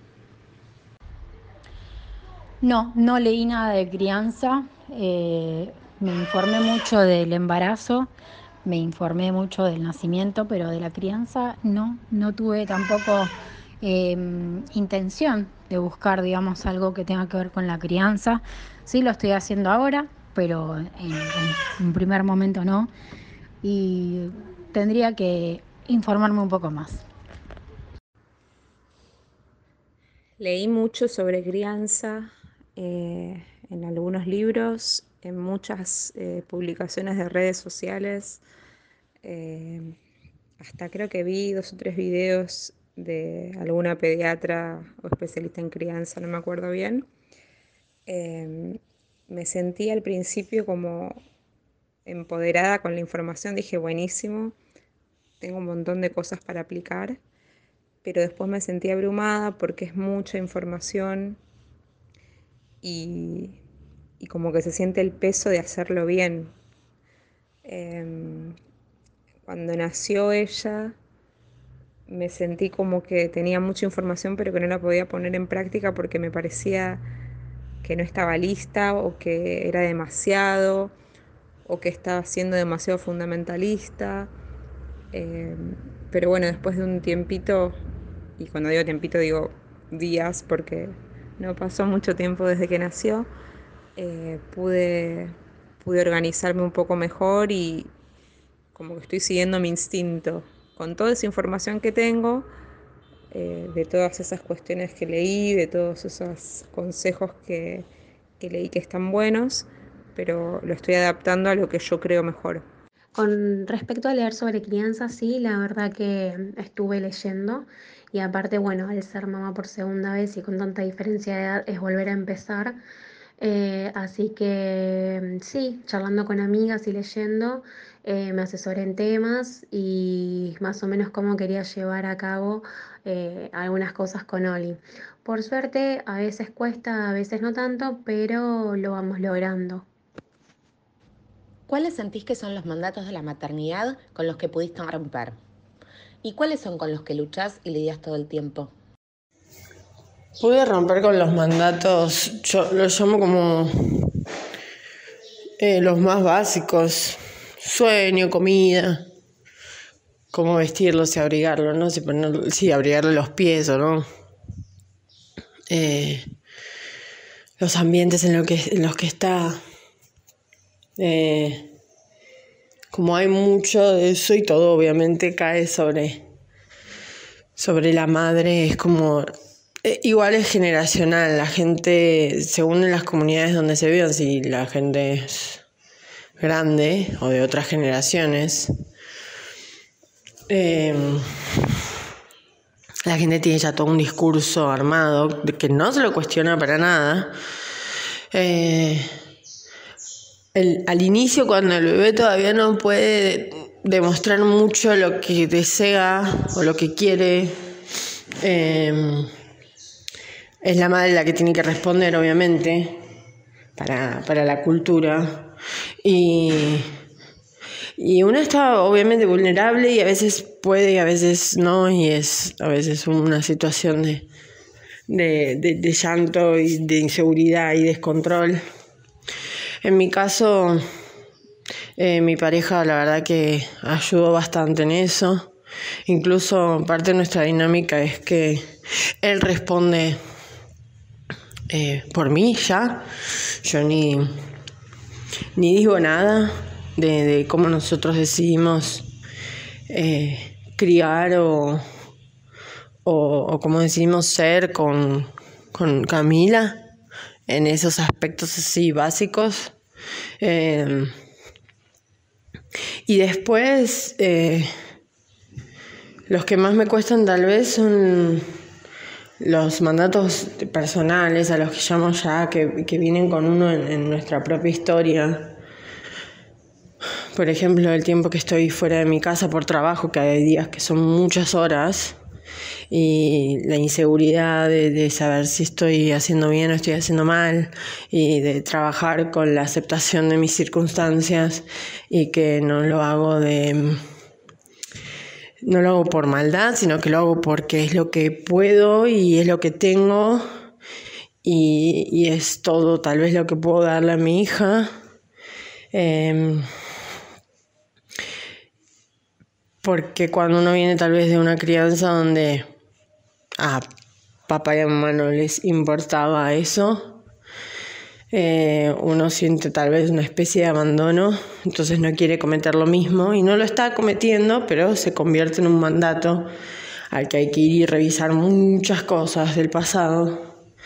Em, y sí, tal vez ese es el que más me cuesta, eh, el que más tal vez me hace huella en, en, mis inseguridades y en mi culpa. Y, mi culpa materna sale un poco de ahí. Eh, pero después los otros, los más básicos ya, un poco me hacen, me hacen reír por... Me hacen, me hacen reír de los otros por todo un discurso social que hay armado de cosas. Eh, y que bueno, las madres que estamos conscientes o, que tenemos otras herramientas para poder lidiar con eso, nada, me parece genial, lo súper defiendo, porque es así que vamos eh, rompiendo con la cultura. Mandatos hay millones. Em, pero, por ejemplo, con la comida, esto de, ay, está jugando con la comida, no tiene hambre, mira cómo tira el piso, no desperdicies, no, no, no.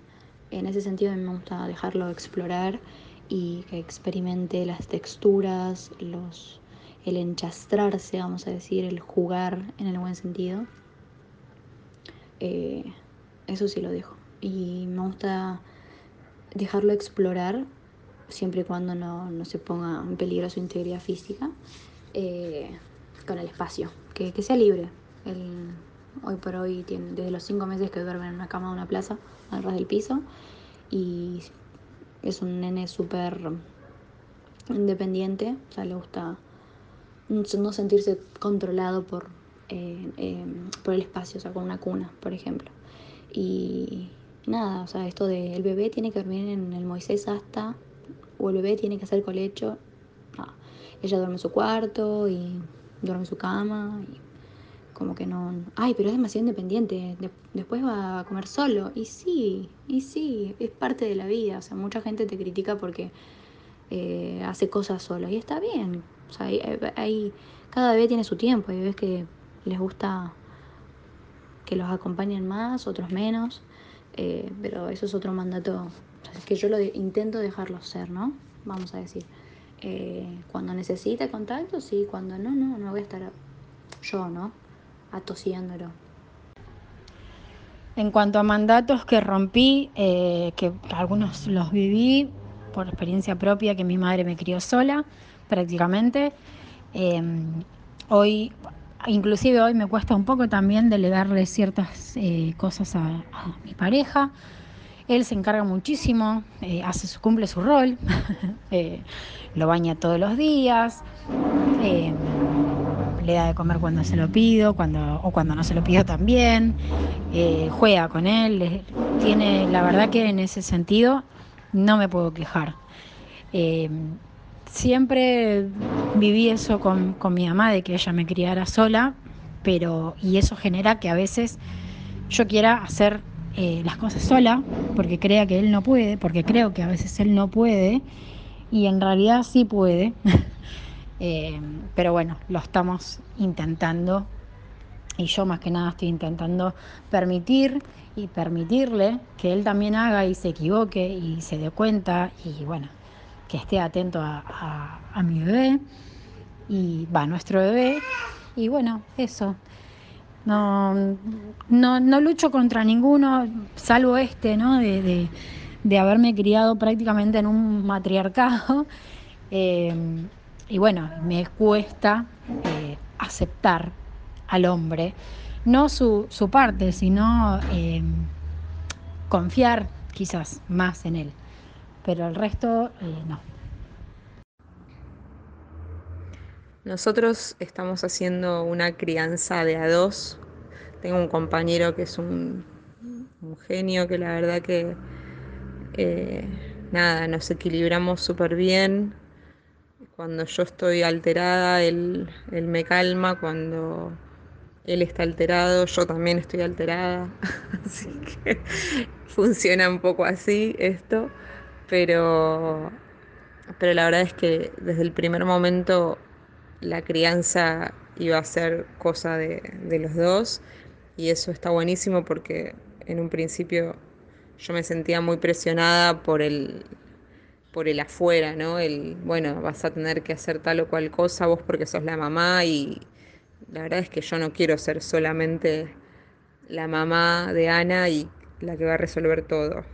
Cuesta un montón, de todas formas, porque eh, igualmente siento que hay cosas que tengo que hacer yo porque soy la mamá. Eh, cuesta un montón salir de, de, ese encasillamiento, ¿no? De que la madre es la que, la que organiza y decide un montón de cosas de la crianza, pero por suerte nosotros estamos eh, en esto. Y, y la verdad es que hay un montón de otros mandatos con los que lucho todo el tiempo soy muy influenciable por ahí en esta etapa porque cualquier persona que me comenta algo o me dice algo al respecto de la crianza me hace pensar y debatirme, eh, lo estoy haciendo bien, eh, la estoy dejando dormir en mi cama mucho tiempo, eso va a hacerle mal, o no le estoy dando chupete, eh, me va a usar la teta de chupete y un montón de cosas así que en un principio yo pienso, bueno, no, no va a ser así y no me molesten, pero después al rato me quedo pensando y por supuesto que, me afecta y me siento, no sé, me siento que, cuesta, que cuesta un montón. Con el tema de los mandatos, el mandato que siento que rompí em, fue em, a mí, a mi bebé nunca la tuve, apenas lloraba, teta, ¿no? Siempre le, trataba de dar un chupete no trataba de que la teta no fuera un chupete, sino nada, le ponía chupete, le trataba de distraer con otras cosas. Eh, así que eso. Y después, nada, de también ocuparme un poco de mí y de mi pareja. Y bueno, no eso de, dejar a mi pareja de lado por estar 100% eh, con mi hija, sino nada, estar ocupándome de ambos a las vez. Eh, yo creo que en cuanto hablamos de mandatos hay muchos y creo que esos pueden ser como los que eh, rompí, digamos.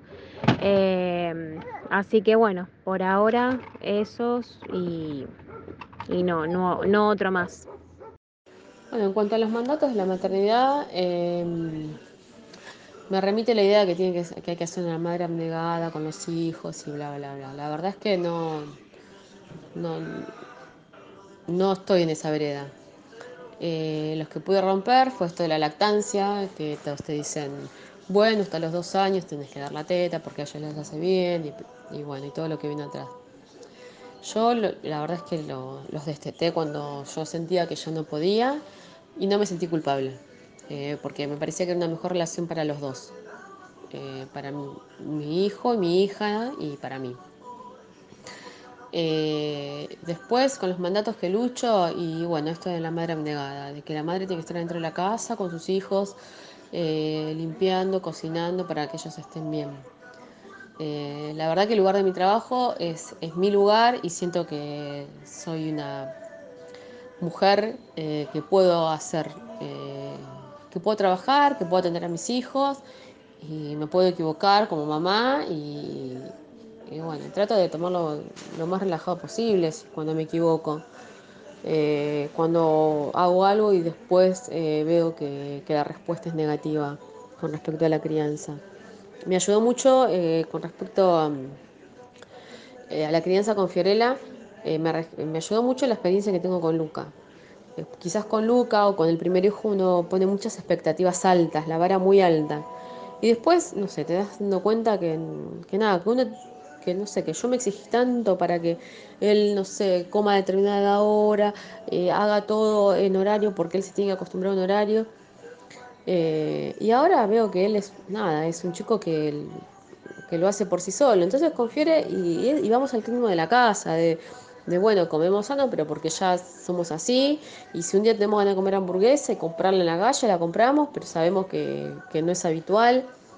Eh, y bueno, nada, los mandatos sociales creo que son esos, estos que te marcan todo el tiempo nuestros antepasados maternos y de las mujeres, que la mujer tiene que hacer comida casera. Y no, ¿por qué tenemos que hacer comida casera todos los días? Eh, ¿Por qué tenemos que planchar si no tengo ganas de planchar? Entonces hay cosas que creo que las voy rompiendo sin darme cuenta, porque no me gustan muy profundamente, no me gustan y no, y no las hago. ¿A qué te remite la idea de buena madre? ¿Y la de mala madre?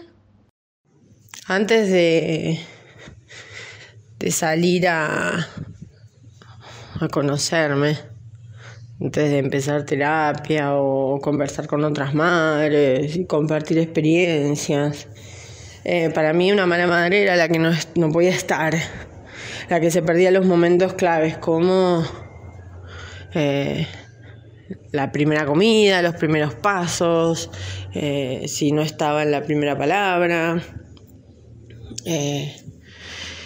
y la buena madre era la que sí, la que estaba todo el tiempo ahí, 24 horas, haciéndose cargo de su, de su bebé, de la casa, de, y encima pudiendo trabajar. Hoy para mí la buena madre es la que se respeta, es la que se pone también en primer lugar a la par del bebé, obviamente, donde va nivelando esas posiciones, un día primero el bebé, otro día tal vez es eh, la madre en ciertas circunstancias, a veces es el trabajo, em, los deseos.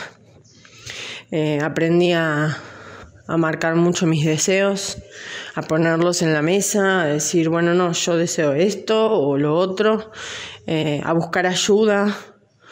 Eh, una buena madre para mí es una que sabe pedir ayuda y decir, con esto no puedo, con esto otro tampoco. Eh, una buena madre es la que sabe de sus límites. no existe el concepto de mala madre para mí. Todas hacemos lo que podemos, con lo que tenemos, con lo que nos enseñaron. Eh, y es eso ahí, no, no tengo capacidad para, para juzgar a otras mujeres o otras personas que, que están criando o maternando, paternando, como sea, pero cuando hay un infante eh, en desarrollo, eh, la persona que esté a cargo para mí hace lo que puede, siempre que lo haga desde el amor, hace lo que puede. Y, eso para mí es súper respetable. Em, buena madre, mala madre. Buena madre, eh, lo, lo primero que pienso es la clásica ama de casa que relegó su carrera profesional por criar a los hijos. Eso es como el, prototipo de buena madre. No significa que yo piense que es una buena madre. Yo creo que la buena madre es todas. Eh, la que puede hacer hasta donde le dé el cuerpo y donde ella quiera, lo que sienta que tiene que dar. Eh, que lo maneja ella. Es decir, yo puedo dar esto de mi tiempo y hacer hasta acá y hacer esta entrega física. Pero bueno, me parece que es muy de, de cada una, digamos. O sea, no, no cumplir con ciertos mandatos, decir, bueno, la buena madre es la que hace esto, relegar su carrera. No, es lo que te hace feliz. O sea, yo siento que si vos sos plena haciendo lo que haces eh, con la crianza de tu hijo, está bien. No tenés que guiarte por eh, mandatos ni, llenar zapatos que la gente considera que una buena madre tendría que llenar. Em, ni ser una madre sacrificada, ni, ni padecerlo. Pero bueno, y mala madre, mala madre es em, la madre ausente, la madre que no está. No es la madre que malcría, que le dice al nene no, no le cuentes a papá que te estoy dando chocolates, ese típico. No, para mí la mala madre es la que no está, no, no, no está porque no quiere, no porque no puede.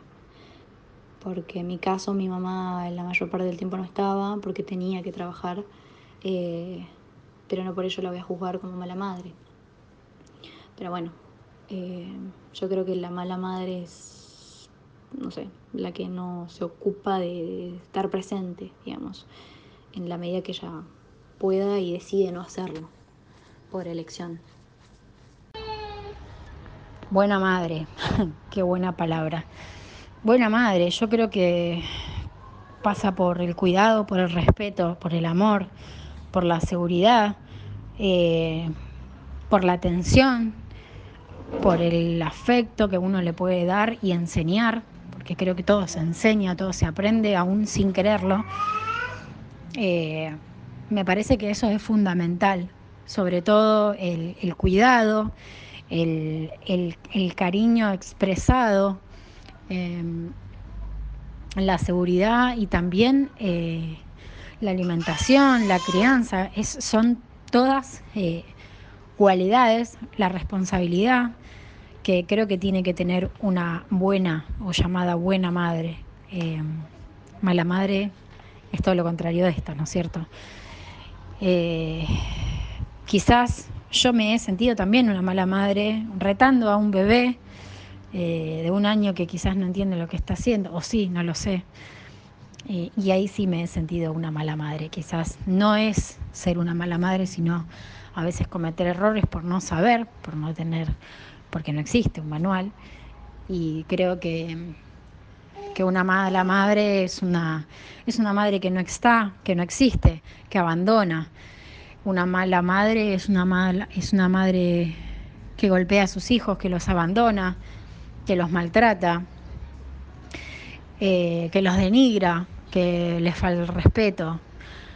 Eh, y cosas peores también, ¿no? Lamentablemente que vemos en, las redes, en, los noticieros, que bueno, claramente eso ya se sabe por, por decantación que son malas madres, ya ni siquiera deberían llamarse así. Pero bueno, es una pregunta bastante compleja para, para describir, para darle una descripción a, a ese concepto de malo bueno, creo que es súper subjetivo. Yo me sentí mala madre por retarlo y después, eh, entrando en razón, me di cuenta que no. La idea de buena madre es una madre que, acompaña, que cuida, que mima, que da besos, abrazos y, que escucha sobre todo a, sus hijas. Eh, una buena madre es una madre que, está presente, pero que también sabe dar espacio, eh, que, sabe escuchar eh, lo bueno y lo malo que tiene para contar su hija. Siento que hoy por hoy hay muchísimas buenas madres eh, de, las generaciones pasadas y un montón de madres que, están aprendiendo, eh, pero todo el tiempo creo que las madres aprenden a ser buenas en su labor de, de maternidad, pero las malas madres, la verdad que qué sé yo, es muy difícil, porque la mala madre no sé si existe. Todos tenemos un poco de mala madre, porque hasta yo que tengo una hija muy chiquita, siento a veces que, me enojo con ella porque no se duerme y después digo, ay, soy mala madre por eso. Y no, no soy mala madre, me enojo porque estoy cansada, me enojo porque es difícil y eso no me hace mala. Debe haber malas madres, por supuesto, que abandonan a sus hijos o, que, no desearon tenerlos y, no sé, echan la bronca a, esos niños que, bueno, por supuesto no tienen la culpa, pero no sé si es mala madre, eh, es la madre que puede ser. Eh, yo creo que todas las personas que tenemos hijos somos las mejores madres que podemos ser, ni más ni menos. Eh, y es muy difícil ser buena madre, así como también ser mala madre me parece que es un montón. Bueno, me parece eh, buena madre una persona que escucha, eh, que acompaña, que se ocupa de los hijos, que les presta atención, que se ocupa de su aseo personal, de su alimentación, de poner límites, la que va a reuniones escolares, la mm, que tiene presente que a sus hijos no les falte nada, la que está día a día. Me parece una mala madre eh, todo lo contrario, la que no se ocupa, la que no pone, la que no pone límites, em, las que priorizan primero ellas en comprarse ropa y no los hijos cuando nada, todos les queda chico y no tienen ropa. Eh, las que mm, los dejan solos porque no, no los soportan. Eh, el cuidado de cualquier persona. Em, las que no van a las fiestas ni reuniones familiares, obviamente porque no quieren, sino no porque no trabajen, porque es una causa obviamente obvia que al trabajar no puedan ir. Eh, y acá estamos hablando que no van por el hecho de que no quieren o no tienen ganas.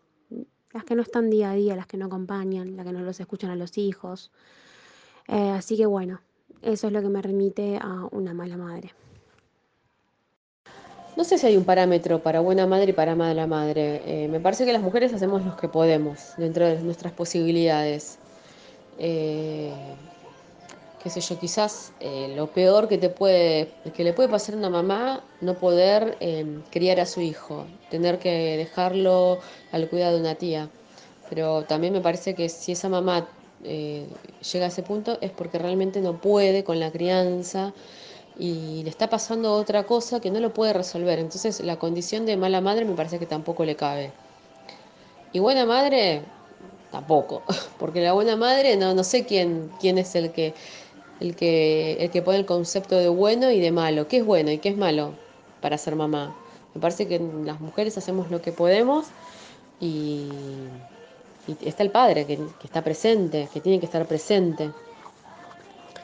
Eh, y creo que con la ayuda de, la familia extra, que es lo que complementa a la familia, eh, podemos ver cómo se crían nuestros hijos. No, no es 100% responsabilidad de una mamá la crianza de un hijo. Escuchando el relato de todas las madres, podemos llegar a una conclusión bastante clara. No hay un solo modo de maternar. Depende mucho de la historia de cada uno, de las posibilidades que cada uno tiene con las que viene, de lo que se nos pone en juego en ese encuentro con el bebé y en la crianza con la que venimos también. Vivimos en una época donde las redes sociales nos venden una imagen muchas veces ilusoria, no solo en lo que respecta a la felicidad individual, sino también a la felicidad familiar. Pareciera que a los pocos días de haber parido tenemos que poder bailar en el caño para poder demostrar lo rápido que nos recuperamos físicamente y cómo no perdemos ese rol de mujer que no solo es madre. El claro caso y ejemplo de esto es el de Pampita. Y ojo, no estoy diciendo que no es cierto o que es menos válido como ella vive su maternidad, sino que es importante también poder visibilizar el hecho de que nuestros cuerpos atraviesan cambios, dolores y que muchas veces anímicamente no podemos entre comillas, volver a la normalidad. Fundamentalmente porque la normalidad, como la conocíamos hasta que nuestra hija nació, no existe más. Cambió la dinámica del hogar, cambió nuestro cuerpo, cambió nuestra cabeza hay un cambio de paradigma de un tiempo a esta parte en el que se está corriendo el eje en el que, eh, en el que la madre es la única que cría y la única responsable de lo que acontece con ese niño. Las madres salimos a trabajar, no nos quedamos solo criando a nuestros hijos en casa. Sin embargo, existe un concepto fundamental que es el de carga mental. Solemos ser las que al momento de salir de casa armamos el bolso con los pañales, el juguete, la mamadera y la muda de ropa extra. Somos las que estamos pensando en qué va a comer, cómo lo va a comer y armarle alguna rutina de juego para que no se aburra o para estimularlo o alguna rutina para que tenga un sueño seguro. Pensar y desear que llegue el momento que comience la alimentación complementaria para que coma con el método BLW porque la papilla no va más. Pero ¿cómo que no va? Hay estudios de la OMS que aconsejan que este método es mejor que darle todo procesado. Pero aconsejan. Sin embargo, esto también se convirtió en un mandato. ¿Qué pasa si no podemos cumplir con alguno de estos consejos o con alguno de estos tips que hacen al modo correcto de criar ahora? Deberíamos tratar de bajar las exigencias con nosotras, con nuestros hijos también fundamentalmente, porque nada, son chiquitos, y hacemos lo que podemos con la situación que se nos presenta. Esto debería ser el mandato. Hacemos lo que podemos con la situación que se nos presenta. Todos los libros nos cuentan cómo va a ser el primer tiempo de vida extrauterina de nuestro hijo, pero poco nos dicen de cómo se vive el puerperio. De hecho, lo poco que sabemos es que es un tiempo en el que las hormonas están revolucionadas y no se toma dimensión de las cosas que efectivamente pueden suceder.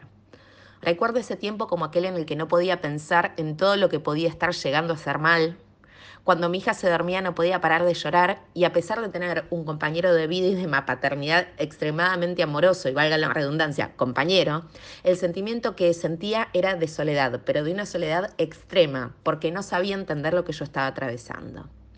Es por eso que quiero transmitirles a todas aquellas madres, aquellas que están prontas a hacerlo o a las que en algún momento vayan a hacerlo, algunos consejos chiquititos que siento que a mí me ayudaron eh, en ese momento. Rodéense de amigos o de amigas. Armen tribu con personas que no las juzguen. Acepten ayuda.